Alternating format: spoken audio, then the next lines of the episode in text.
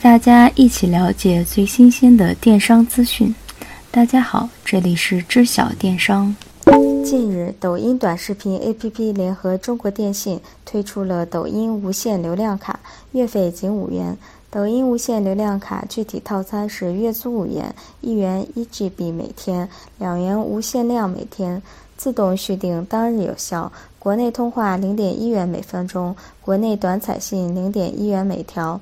目前办理抖音无限流量卡可以加赠一个月免费流量，截止时间为六月二十八日。中国移动宣布，新车联网公司正式挂牌成立。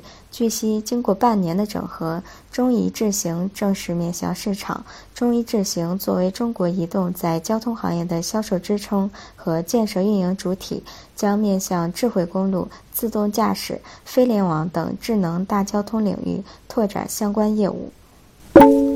腾讯与诺基亚签署了战略合作框架协议。根据这一框架协议，双方将会合作建设 5G 联合实验室。此外，诺基亚与腾讯将分别发挥各自优势所长，在双方联合实验室内搭建起 5G 端到端实验环境，并部署游戏 Cloud Gaming、车联网 CV2X、5G 边缘计算等典型应用系统及服务。据华为轮值董事长徐直军消息，华为将于二零一八年九月三十日推出基于非独立组网的全套五 G 商用网络解决方案；二零一九年三月三十日则会推出基于独立网组的五 G 商用系统；二零一九年还将推出支持五 G 的麒麟芯片，并于二零一九年六月推出支持五 G 的智能手机。六月二十七日消息。阿里云控制台访问出现故障，后台无法登录，包括图片服务也无法使用。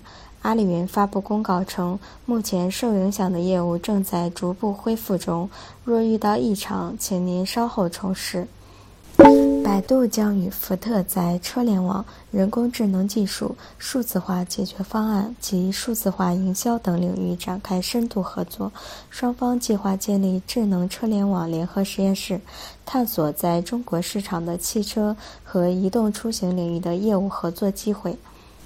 随着中国快递行业的发展，工作时间长、配送压力大，快递员成高压职业。目前，快递员日均配送量达六十到一百件。随之而来的是智能快递柜的出现。数据显示，由于工作加班等原因，用户使用智能快递柜取件的时间一般集中在十八点至二十二点时间段，而智能快递柜的二十四小时随时取件功能，恰好解决了用户可签收包裹时间与快递员配送时间不匹配问题，用简便的自助服务来提升用户的体验。阿里巴巴副总裁王建勋接受采访时表示，不害怕类似的电商 APP 跟农村淘宝争夺流量。他认为，从定位的角度来看。农村淘宝跟社交电商不会有太多冲突。他表示，我们的流量大部分来自于线下的村小二运营，也有线上店，消费者自己可以在家里用手淘点，我们做送货上门，及时达。我们培养的是全供应链的心智，而不是一个很简单的交易平台。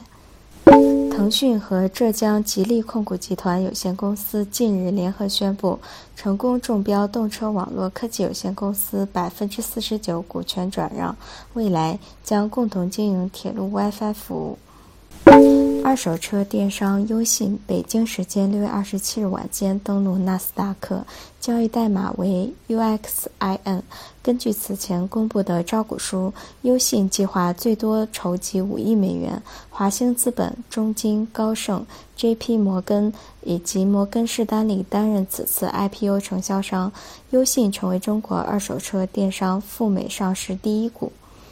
据国外媒体报道，YouTube 明星博主马克·罗伯一直以 DIY 科学视频著称，并且积累了大量的粉丝。现在，他已经成为了苹果的一员，专门为后者开发自动驾驶汽车的虚拟现实技术。可口可乐独立服饰店 Jazz 可口可乐近日在重庆开业。该服饰店没有任何联名和品牌加盟，仅仅作为独立服饰潮牌亮相。可口可乐相关负责人表示，如有合适机会，可口可乐还会增开更多的特许经营门店。业内人士认为，可口可乐转型明显加快，不过未来这些尝试会收获怎样的结果，目前还是未知数。今天的节目就到这里，感谢大家支持知晓电商，下期见。